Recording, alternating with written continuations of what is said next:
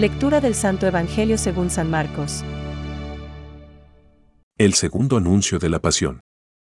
Al salir de allí atravesaron la Galilea. Jesús no quería que nadie lo supiera, porque enseñaba y les decía, El Hijo del Hombre va a ser entregado en manos de los hombres. Lo matarán y tres días después de su muerte, resucitará. Pero los discípulos no comprendían esto y temían hacerle preguntas. Llegaron a Cafarnaún y, una vez que estuvieron en la casa, les preguntó, ¿De qué hablaban en el camino? Ellos callaban, porque habían estado discutiendo sobre quién era el más grande. Entonces, sentándose, llamó a los doce y les dijo, El que quiere ser el primero, debe hacerse el último de todos y el servidor de todos. Después, tomando a un niño, lo puso en medio de ellos y, abrazándolo, les dijo, El que recibe a uno de estos pequeños en mi nombre, me recibe a mí, y el que me recibe, no es a mí al que recibe, sino a aquel que me ha enviado. Es palabra de Dios. Te alabamos, Señor. Reflexión. El Hijo del Hombre será entregado. Hoy, el Evangelio nos trae dos enseñanzas de Jesús, que están estrechamente ligadas una a otra. Por un lado, el Señor les anuncia que le matarán y a los tres días de haber muerto resucitará. Marcos 9:31. Es la voluntad del Padre para Él. Para esto ha venido al mundo. Así quiere liberarnos de la esclavitud del pecado y de la muerte eterna. De esta manera Jesús nos hará hijos de Dios. La entrega del Señor hasta el extremo de dar su vida por nosotros muestra la infinidad del amor de Dios. Un amor sin medida, un amor al que no le importa bajarse hasta la locura y el escándalo de la cruz.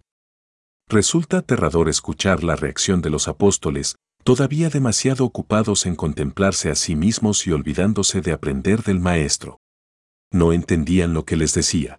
Marcos 9:32, porque por el camino iban discutiendo quién de ellos sería el más grande, y, por si acaso les toca recibir, no se atreven a hacerle ninguna pregunta. Con delicada paciencia, Jesús añade, hay que hacerse el último y servidor de todos. Hay que acoger al sencillo y pequeño, porque el Señor ha querido identificarse con él. Debemos acoger a Jesús en nuestra vida porque así estamos abriendo las puertas a Dios mismo. Es como un programa de vida para ir caminando.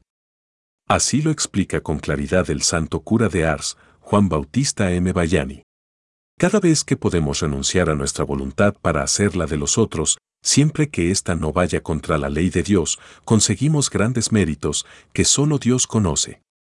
Jesús enseña con sus palabras, pero sobre todo enseña con sus obras. Aquellos apóstoles, en un principio duros para entender, después de la cruz y de la resurrección, seguirán las mismas huellas de su Señor y de su Dios.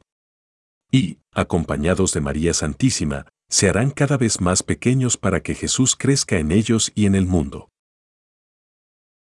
Pensamientos para el Evangelio de hoy. Bendito seas tú, mi Señor Jesucristo, que con tu sangre preciosa y tu muerte sagrada redimiste las almas y, por tu misericordia, las llevaste del destierro a la vida eterna. Santa Brígida.